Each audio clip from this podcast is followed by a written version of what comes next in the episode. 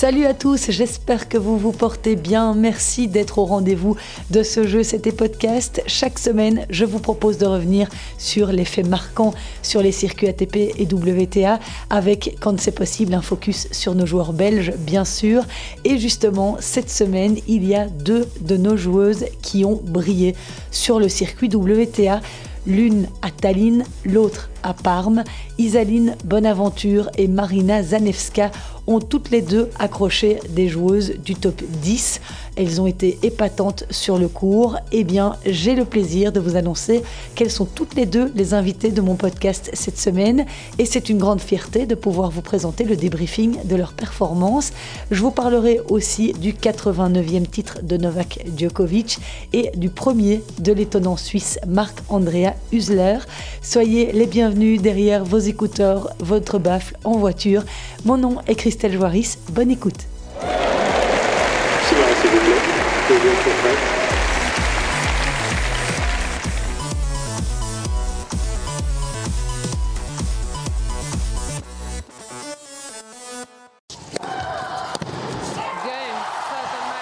Well played, Annette Contivate. Also well played, Iseline Bonaventure. That was a brilliant match.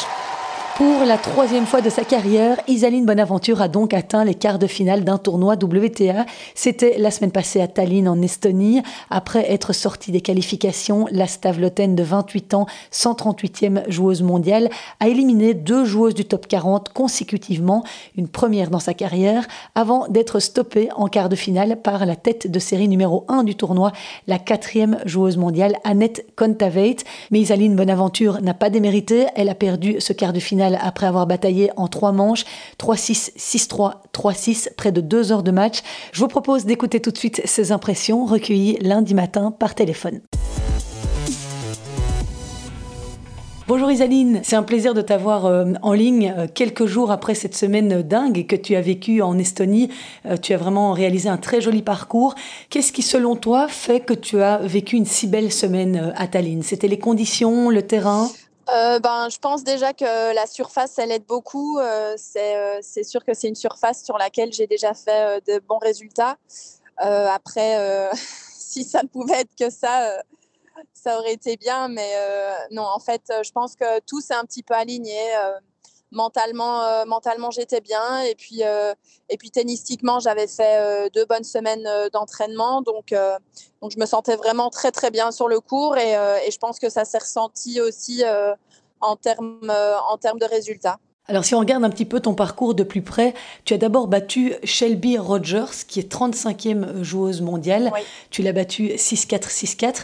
Dès le début du tournoi, tu avais des bonnes sensations. Il faut dire que tu avais déjà joué deux matchs euh, en qualif, mais Shelby Rogers, pourtant, c'est pas une cliente, surtout sur surface dure. Euh, oui, j'ai eu de, très bonnes sensations. Après, euh, il est certain que, que ben, elle a pas très très bien commencé son match ça se voyait qu'elle n'était pas, euh, qu'elle pas très à l'aise. Après, euh, moi, j'ai très bien entamé mon match.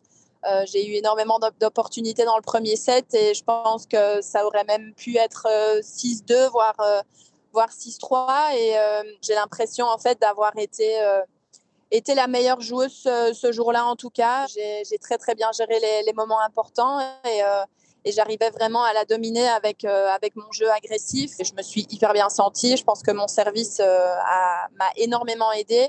Et, euh, et c'est ça aussi qui a fait la différence cette semaine. Malgré les doubles fautes que j'ai pu faire, mon service m'a énormément aidé, m'a énormément donné de, de points gratuits. Donc, ça fait du bien de, ouais, de pouvoir compter sur, sur son service. Quoi. Ensuite, en huitième de finale, il y a ce match contre Jill Teichmann que tu remportes 7-6, 6-3, avec un tie-break très serré que tu remportes 18. C'est là que le match tourne véritablement? Euh, Oui, le, le, match, il tourne clairement à ce moment-là et c'est là que qu'on se rend compte bah, qu'au final, euh, c'est vraiment un ou deux points qui, qui peuvent changer le match. Et, euh, et c'est pour ça que le, niveau, euh, malgré le classement, est, hyper rapproché aussi dans, le tennis féminin. C'est que ben, un match, ça peut tourner, euh, ça peut tourner euh, sur pas grand-chose. Et ben, là, en l'occurrence, ça a tourné en ma faveur.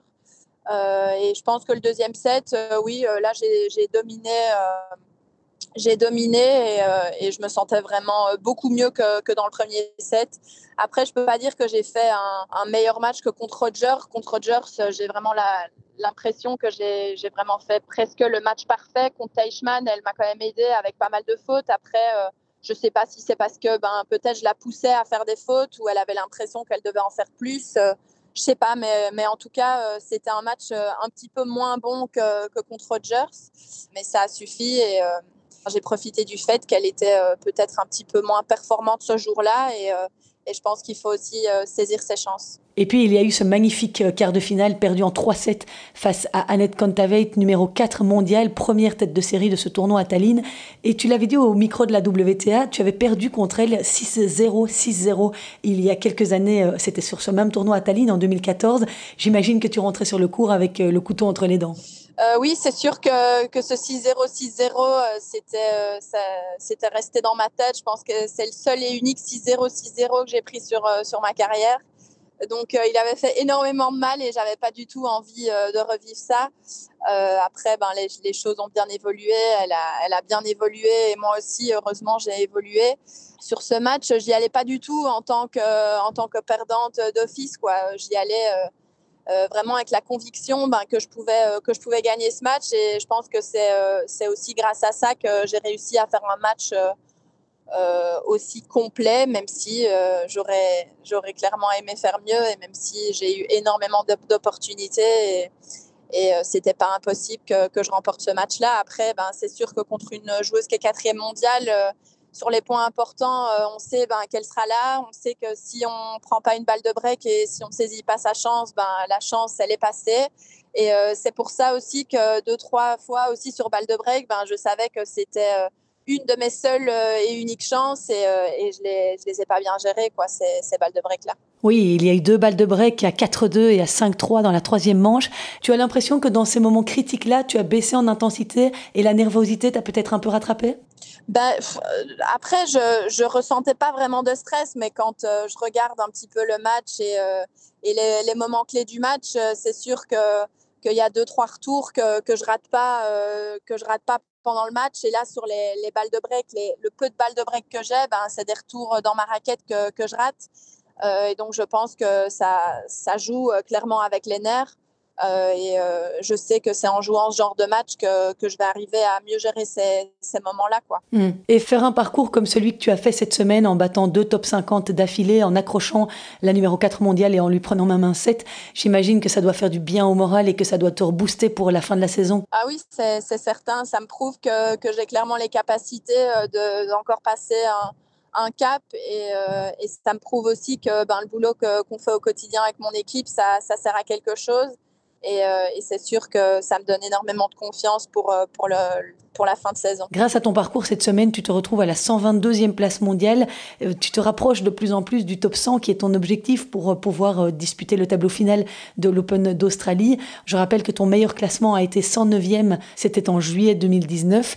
Est-ce que ce top 100 maintenant, il est pratiquement acquis, il ne peut plus t'échapper? euh, ah non, non, c'est pas du tout, euh, pas du tout acquis. Euh, je pense que j'ai déjà été dans cette position, dans cette position-là, où il me manquait quelques points et où les choses ne sont pas alignées, où j'ai pas réussi à, avoir les résultats voulus. Donc non, c'est pas du tout quelque chose d'acquis. je sais que que voilà, il y a quelques semaines, on s'était fixé un objectif de, de 220 points. Là, je pense qu'il m'en reste environ 110 à à gagner pour, euh, pour être top 100. Donc, euh, il faut que, que, je fasse de, très bons résultats d'ici là. Donc, euh, donc non, c'est pas du tout acquis. Je vais devoir, je vais devoir continuer à faire de bons résultats et à mettre, mettre les choses en place. Donc, donc voilà, je vais pas mettre la pression. Je sais que si je fais les choses bien et que, et que je continue à, à produire le niveau de jeu que j'ai produit la semaine dernière, ben, c'est clairement possible. Après, on sait que qu'un match n'est pas l'autre et que je peux me sentir bien un jour, euh, mal le lendemain. Enfin,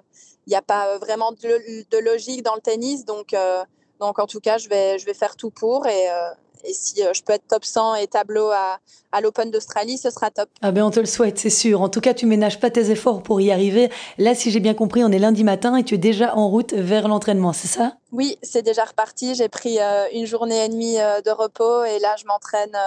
je m'entraîne pendant quelques jours à la fédération à Mons avant de repartir jeudi sur le, le WTA 250 de, de Cluj. Où tu devras passer par les qualifs. Oui, donc je suis encore deux en dehors des, des qualifs, mais normalement, euh, je devrais, euh, je devrais voilà, rentrer dans les qualifs et, euh, et avoir l'opportunité de, de me qualifier. Tu disais tout à l'heure au début de notre conversation que tu avais passé deux très bonnes semaines d'entraînement avant de partir à Tallinn. Ça veut dire quoi, deux bonnes semaines d'entraînement? Euh, ben, C'est des journées pleines à faire, euh, à faire de, de, la bonne prépa physique et, euh, et d'arriver à tenir ça sur ouais, plusieurs jours de, de suite. C'est certain que ben, cette année, quand quand j'ai eu l'opportunité de, m'entraîner, j'avais un entraînement à droite à gauche qui, qui était un peu moins bien un entraînement où mentalement c'était euh, c'était moins moins complet et donc euh, et donc là ben c'est c'est ouais ça a été vraiment euh, une une très très bonne semaine et demie d'entraînement et et je suis arrivée avec énormément de confiance à Tallinn quoi. Qui t'encadre pour l'instant?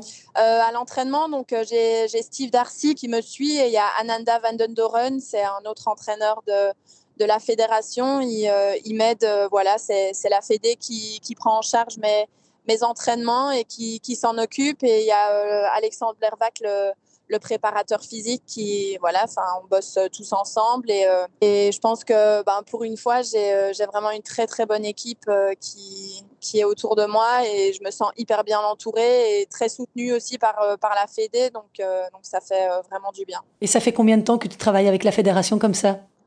Mais ça, en fait, ça fait quand même des années que, que je suis soutenue. Après, j'ai toujours été très très proche de Steve. Il m'a déjà aidé euh, par le passé, mais, euh, mais euh, depuis que ça s'était terminé avec, avec Arthur de Greff, ben, je leur avais demandé de l'aide parce que je me retrouvais un petit peu toute seule. Et ils ont toujours, euh, voilà, ça fait, je dirais, plus ou moins deux ans, deux ans et demi qu'ils sont euh, beaucoup plus présents, en tout cas sur le terrain. Ils l'ont toujours été, euh, que ce soit financièrement ou même en termes en termes d'aide. ils étaient toujours là pour, pour me dépanner en cas de besoin. Et là, ben, depuis, depuis deux ans et demi, ils sont là au quotidien et ils m'aident dans, dans mes semaines d'entraînement. Et tu es soutenu par la Fondation Open Spirit également? Euh, oui, donc j'ai euh, Open Spirit qui, euh, qui m'aide, qui la fondation. J'ai un coach, Hugo Guerriero, qui est, qui est français, qui m'aide pour le suivi. Il n'a plus rien à voir avec Open Spirit, mais, mais voilà, c'est lui qui, s'occupe de, mes semaines de suivi en tournoi et c'est la fédération qui m'aide pour les entraînements. Et ben, la fondation, elle est, toujours là, toujours présente depuis toutes ces années. Ça fait, maintenant 7, 7 ans, je pense, qu'elle est présente. Et, euh, et ils ont toujours été là malgré, euh, malgré les, les, nombreux bas que j'ai pu avoir. Ben, euh, Daniel a toujours été, été présent. Donc, c'est une fondation qui est très chère à mes yeux et qui, véhicule une, très très bonne image en Belgique, mais aussi à l'étranger. Oui, encore une fois, on sait à quel point c'est important d'avoir un bon encadrement dans ce métier très particulier. En tout cas, c'était un vrai plaisir, Isaline, de converser avec toi à ton retour de Tallinn. Merci de m'avoir octroyé ce temps. Et tout à l'heure, quand je parlais de top 100 acquis, euh, c'est plus que quand on voit ton niveau de jeu, et Philippe Dehaas était d'accord avec moi lorsqu'on a fait notre numéro spécial US Open, quand on voit les filles que tu es capable de battre, euh, nul doute que le top 100 est vraiment à ta portée. J'espère que tu vas trouver la régularité, le moral, et que tu vas terminer l'année pied plancher. C'est très gentil, merci beaucoup. Un grand merci, à la prochaine et bon entraînement. Avec plaisir, merci beaucoup, bonne journée. L'autre joueuse qui a fait parler d'elle cette semaine, et pas uniquement cette semaine d'ailleurs parce qu'elle fait une très belle saison sur le circuit féminin, c'est Marina Zanevska, la belge 97e joueuse mondiale, a elle aussi joué un quart de finale, c'était au tournoi WTA de Parme. Après avoir éliminé Lucia Bronzetti, 62e à la WTA, Marina Zanevska a sorti Dalma Galfi, 87e, et puis en quart de finale, elle s'est inclinée contre Maria Sakkari, 7e joueuse mondiale. Marina Zanevska avait pourtant gagné la première manche 6-2 et menait 3-1, service à suivre dans le troisième set. Elle a finalement perdu 6-2, 4-6, 4-6. J'ai pu m'entretenir avec elle ce lundi après-midi. Je lui ai d'abord demandé ce qu'elle retirait de cette semaine à Parme, si elle était satisfaite ou plutôt déçue après avoir été si proche d'une demi-finale et surtout si proche d'une victoire face à une joueuse du top 10. Marina parle le français, le comprend, mais n'est pas à l'aise sur de longues interviews, donc nous avons conversé en anglais et j'ai traduit ses propos. Um, je suis définitivement fière de ce que j'ai fait cette semaine en général, parce qu'il y a des choses qui se sont passées la semaine juste avant que le tournoi commence, uh, et j'avais hésité. Est-ce que je dois y aller? Est-ce que je dois zapper le tournoi?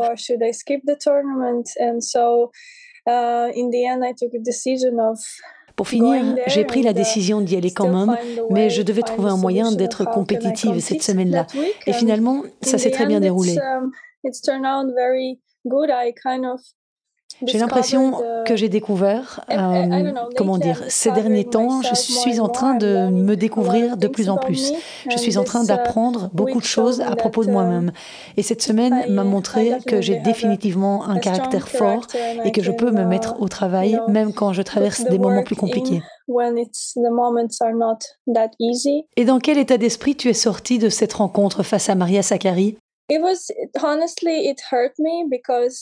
Honnêtement, ça fait mal parce que je savais que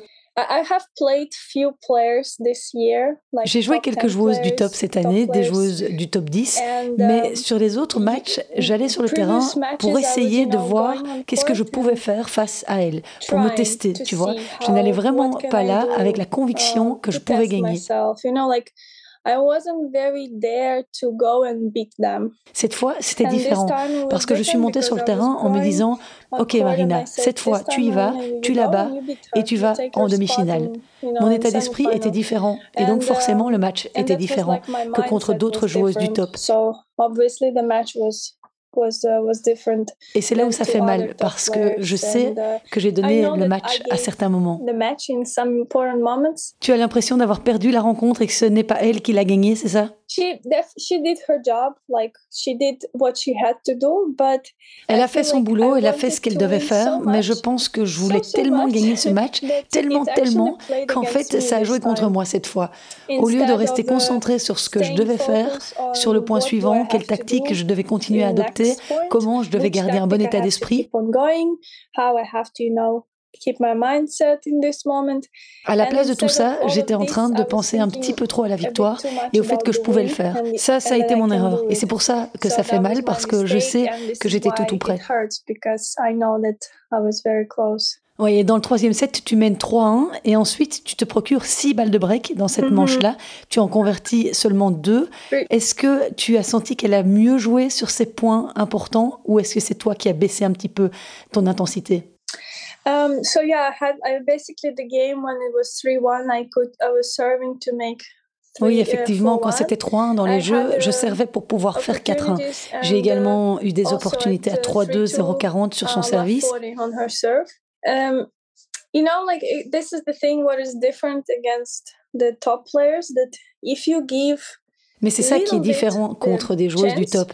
Si tu leur laisses une toute petite chance, aussi mince soit-elle, elles vont la saisir. Si, dans le même état d'esprit, j'avais joué contre une joueuse moins forte au classement, mm, peut-être que ça aurait été suffisant pour gagner ce match. Mais juste parce que j'ai laissé d'autres petites choses me déranger, déranger mes pensées, et que je n'étais pas à ce moment-là suffisamment concentrée sur ma tactique, sur mon plan de jeu, uh, ça m'a coûté le match.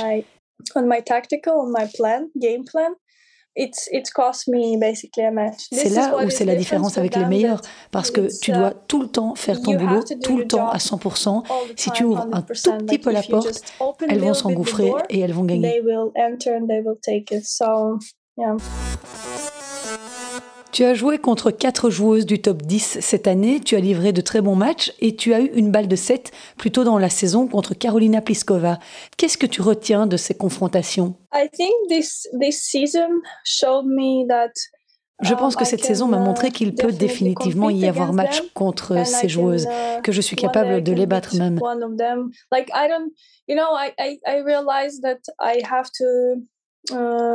Stop putting any limits En fait, je me rends compte que je dois arrêter de me mettre des limites. Il faut que j'y aille, que je fasse le boulot, que j'essaye de donner le meilleur et trouver des solutions ce jour-là. Et après, tu ne sais jamais qui tu peux battre. Mais je pense que ma croyance a définitivement grandi au fil de cette saison. Et en fait, c'est quand même beaucoup plus chouette de jouer au tennis quand tu es enfin convaincu que tu peux gagner.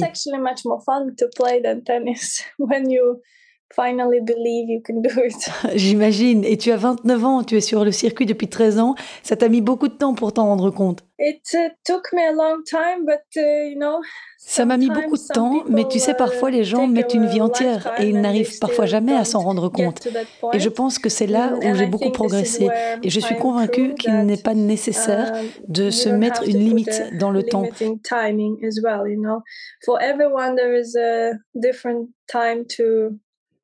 Pour chacun, les moments sont différents pour atteindre ses objectifs, pour avoir du succès ou pour s'améliorer. Certains y arrivent à 16 ans, d'autres à 18, d'autres à 35, parfois même plus tard. C'était une erreur que j'ai peut-être commise et que je fais encore parfois. Et je pense que beaucoup de gens sont dans le même cas que moi on se met finalement ses propres limites en tête et après, quand la chance est là, on ne peut juste pas la saisir parce qu'on s'est déjà mis des limites. Et ça, c'est une leçon que j'ai pu tirer de cette saison. Cette saison durant laquelle tu as atteint le plus haut classement de ta carrière, euh, c'est 62e, c'est bien ça? Uh, Tu ne sais pas? Au mois de juillet?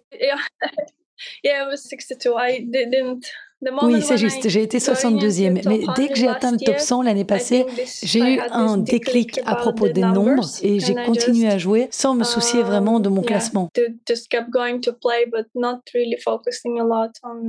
Ce top 100 qui est quand même une étape capitale dans la carrière d'un joueur de tennis. Uh, yes, you know, like honestly, the, the, the biggest difference is on if you're top 100, it's only that you're entering oui, honnêtement, c'est la plus grosse différence, et seulement celle-là. Quand tu es 100, tu rentres dans tous les gros tournois. C'est plus facile pour planifier les tournois aussi, et financièrement, mm. c'est clairement beaucoup mieux, et tu as besoin de tout ça.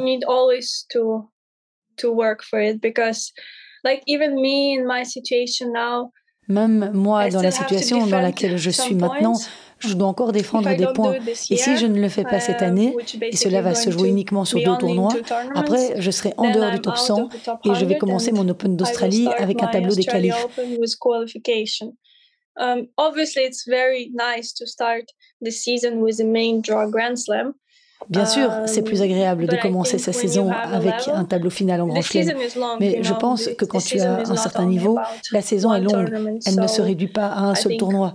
Donc je pense qu'il faut que je sois un peu plus cool à propos du classement et que je ne m'inquiète pas trop, ce qui n'est pas toujours facile parce que finalement, tout ce qu'on fait tout au long de l'année, c'est courir après son classement, après les points et après les deadlines pour l'Open d'Australie. Et puis, oh, c'est déjà oh, Roland Garros. Uh, et oh, Wimbledon.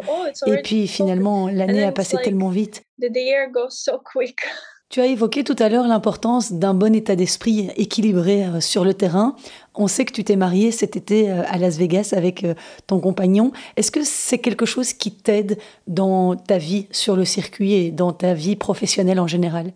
I mean, in my case, that's for sure helps me if I am uh, good uh, with myself and I'm happy outside of tennis court. Dans mon cas, ça um, m'aide clairement. Si je suis bien dans ma tête, heureuse en dehors du cours, épanouie dans ma vie um, privée, dans ma vie familiale, alors c'est beaucoup plus facile de performer sur un terrain de tennis. Before it was really difficult for me to separate my tennis results and my private life because parce qu'avant, c'était très compliqué pour moi de séparer les deux, mes résultats um, et ma vie privée, parce que je n'avais pas de vie privée. J'étais tournée uniquement sur le tennis. Quand je perdais un match, c'était la fin du monde, parce que je mettais beaucoup trop d'attention sur le tennis, ce qui est normal, mais l'équilibre n'était pas là. Ça fait tellement mal que tu oublies d'apprendre de tes matchs, finalement. And the moment, and it happened like after yeah during lockdown after uh, after covid you know Mais Um, pendant le lockdown, quand le Covid est arrivé, j'ai commencé à um, doucement changer mon état d'esprit et à construire ma vie privée, and, à uh, faire know, d'autres choses. my J'ai private commencé à avoir plus other d'équilibre things. dans ma vie. I Et quand j'allais sur le terrain et que je jouais des matchs, in my life. And when I was going on court and playing matches, and Si j'allais en perdre un, et encore aujourd'hui, je perds des matchs, ça fait toujours très mal, mais ce n'est pas la fin du uh, monde. It obviously hurts, but it's not the end of the world. The end of the world is a much bigger thing, you know? So La fin du monde est bien plus importante que ça. Donc, tu prends juste les choses sous un autre angle. Tu apprends de tes matchs et tu passes au suivant. So my private life that obviously like got, getting married it's helped me a lot Alors oui, ma vie privée et me marier m'a sans doute beaucoup aidé à trouver cet uh, équilibre. Je ne suis pas en train de dire que tu dois aller te marier pour trouver ton équilibre d'office, mais ça a marché chez moi, uh, en tout cas. Et ça a été l'un des facteurs qui m'a beaucoup aidé cette année. one of the uh. Est-ce que ce résultat au tournoi de Parme va te donner un nouvel élan? Qu'est-ce que tu as pu tirer comme enseignement qui pourront te servir à l'avenir de cette défaite contre Maria Sakkari? Uh, yes, that, that that's for sure because um, I'm actually quite. Oui, um, c'est sûr que ça me motive to parce que je suis désormais assez match impatiente de jouer mon prochain top match contre des uh, joueuses du top ou même contre n'importe quelle um, autre joueuse. Je serai dans le même état d'esprit. Mais je me demande de quelle manière je peux transformer cette leçon I am- que j'ai tirée contre Maria. Comment je peux la transformer en action?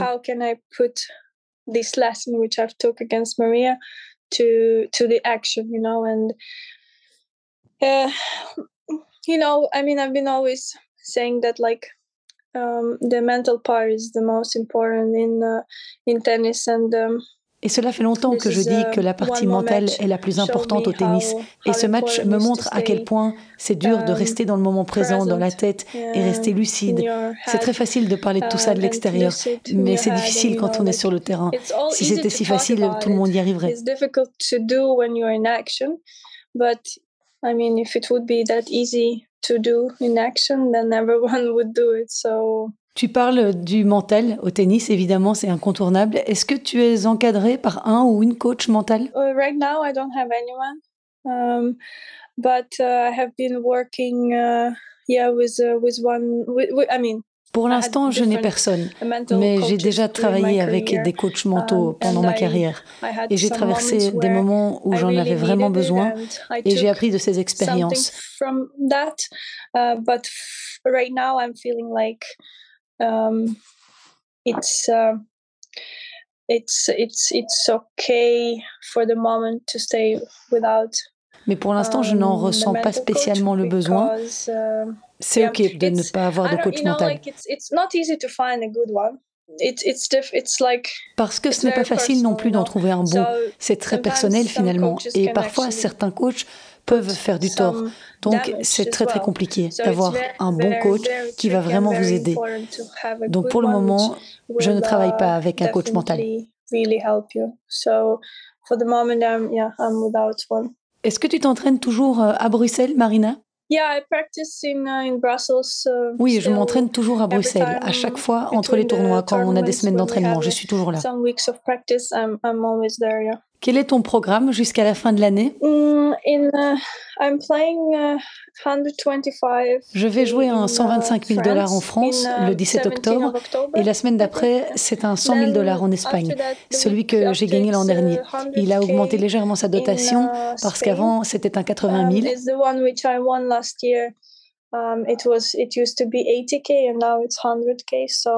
It's the one which I won last year. Um, it was it used to be 80k and now it's 100k. So Et après, um, normalement, il y aura la Billie Jean King uh, Cup. Je ne sais pas du tout à ce stade si je serai sélectionnée, mais avec un peu de chance, je peux faire partie de l'équipe et uh, profiter de cette expérience incroyable. Have this amazing experience. À Glasgow, du 8 au 13 novembre, oui. C'est quelque chose qui t'anime de jouer en portant les couleurs de l'équipe belge? Yes, I mean it's it's always you know it's different. It's Oui, c'est toujours différent parce que c'est une uh, compétition par équipe, ce que nous n'avons pas l'habitude de faire. Et j'ai peu d'expérience puisque je n'ai joué que deux fois dans ma vie pour l'équipe de Fed Cup. Ça fait quelques années d'ailleurs que je n'ai pas joué. Mm, so Donc euh, ce sera encore une nouvelle expérience parce que la Billie Jean King Cup, c'est uh, encore une autre manière d'aborder les choses. Ça dure plusieurs jours, donc ça sera complètement différent et nouveau pour moi.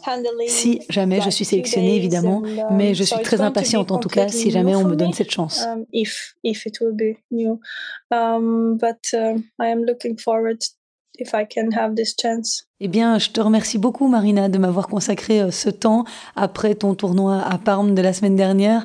En tout cas, euh, si toi, tu n'as pas encore tout à fait confiance en toi, moi, j'ai confiance en toi et je suis sûre que tu feras de très belles choses en 2023. C'est comme euh, j'ai dit à Isaline, vous avez de très beaux potentiels et j'espère vraiment que vous allez accrocher ce wagon du top 100 pour débuter 2023 sous les meilleurs auspices. Thank you so much. Thank you. I appreciate it. Take care. Et voilà pour cette belle rencontre avec Marina Zanevska, joueuse ukrainienne qui a adopté la nationalité belge en 2016 et qui a débuté sa carrière coachée par Philippe Dehaze. Elle est aujourd'hui entraînée par Geoffroy Verer-Stratton qui avait fait la connaissance euh, de Philippe Dehaze à l'Académie de Justine Hénin et qui, depuis une dizaine d'années, travaille aux côtés de la jeune femme. Et avant de refermer ce chapitre consacré au tennis féminin, je vais quand même être complète en vous signalant que Maria Sakkari n'a pas gagné la finale de ce tournoi de Parme qui se joue sur terre battue en extérieur. La grecque a été battue par l'étonnante Mayar Sherif, 74e mondiale. Elle devient la première joueuse égyptienne à inscrire son nom sur un trophée WTA. Mayar Sharif, qui, à cause de la pluie, avait disputé sa demi-finale quelques heures plus tôt. Elle n'avait jamais battu une joueuse du top 10 auparavant. Et outre ces deux tournois WTA, il y avait aussi pas mal de tournois masculins la semaine dernière, trois ATP 250 à Séoul, Sofia et Tel Aviv. Alors je ne vais évidemment pas pouvoir m'attarder sur les moments à retenir de chacun de ces tournois, mais on va quand même s'arrêter du côté de Tel Aviv où Novak Djokovic a remporté son 89e titre. Pour la 21e fois de sa carrière, le Serbe a effectué le boulot sans perdre le moindre set. Il a d'abord sorti Pablo Andujar 6-0-6-3 puis Vasek Pospisil 7-5-6-3. En demi-finale, il a éliminé Roman Safiulin 6-1-7-6 avant de dominer Marin Cilic en finale 6-3, 6-4. C'était le premier tournoi de Novak Djokovic depuis son sacre à Wimbledon. La semaine prochaine, Djoko sera au Kazakhstan pour le tournoi ATP 500 d'Astana où le plateau est très relevé hein, avec notamment la présence de Danil Medvedev, de Stefanos Tsitsipas et de Carlos Alcaraz, nouveau numéro un mondial. Et figurez-vous que l'Espagnol affrontera au premier tour David Goffin, qui a perdu au deuxième tour des qualifs, mais qui a été repêché comme lucky loser. Évidemment, vu le tirage, pas sûr qu'il soit si lucky que ça. Le match aura lieu mardi matin. Deux autres Belges sont engagés, mais en double, Sander Gilles et Joran Vliegen. Ils ont passé le premier tour. Ils pourraient retrouver en quart de finale les Australiens Matt Ebden et Max Purcell, qui les avaient battus lors de la Coupe Davis à Hambourg. À noter enfin dans ce tournoi de Tel Aviv les deux très belles performances françaises, celle de Constant Lestienne d'abord qui a atteint sa première demi-finale sur le circuit ATP et puis celle d'Arthur Rinderknecht qui a sorti Diego Schwartzmann au deuxième tour de ce tournoi de Tel Aviv après une bataille en 3-7, victoire 6-3 2-6 7-6. À Séoul, c'est le japonais Yoshihito Nishioka, 26 ans, qui a remporté le deuxième titre ATP de sa carrière. 56e mondial, il a battu le Canadien Denis Chapovalov, 24e mondial. Victoire en 2-7, 6-4, 7-6. En quart de finale, Nishioka avait éliminé le numéro 2 mondial, le Norvégien Casper Ruud. Et puis à Sofia en Bulgarie, un jeune Suisse dénommé Marc Andrea Husler a créé la surprise une semaine après la retraite de son aîné Roger Federer. Ce jeune homme de 26 ans, classé 95e, a décroché son tout premier titre ATP à la surprise générale. Au premier tour, il a notamment sorti Geoffrey Blancano, qui était invité de mon podcast il y a trois semaines. Pour sa première finale sur le circuit, Marc Andrea Husler a battu en 2-7 Holger Rune 6-4-7-6, alors que le jeune Danois 26e mondial était largement favori. Mais le gaucher suisse s'est battu sans complexe et en 1h40 a commis, tenez-vous bien, 9 fautes directes sur l'ensemble du match. Il a dû sauver 4 balles de 7 avant de s'adjuger la rencontre au tie-break. Évidemment, avec ça, Husler atteint le meilleur classement de sa carrière ce lundi avec une très jolie 64e place mondiale. Et puis, j'espère pour vous que vous n'avez pas vu les images honteuses de Corentin Moutet et Adrienne Andreev au Challenger d'Orléans. Les deux joueurs se sont littéralement empoignés au moment de se serrer la main.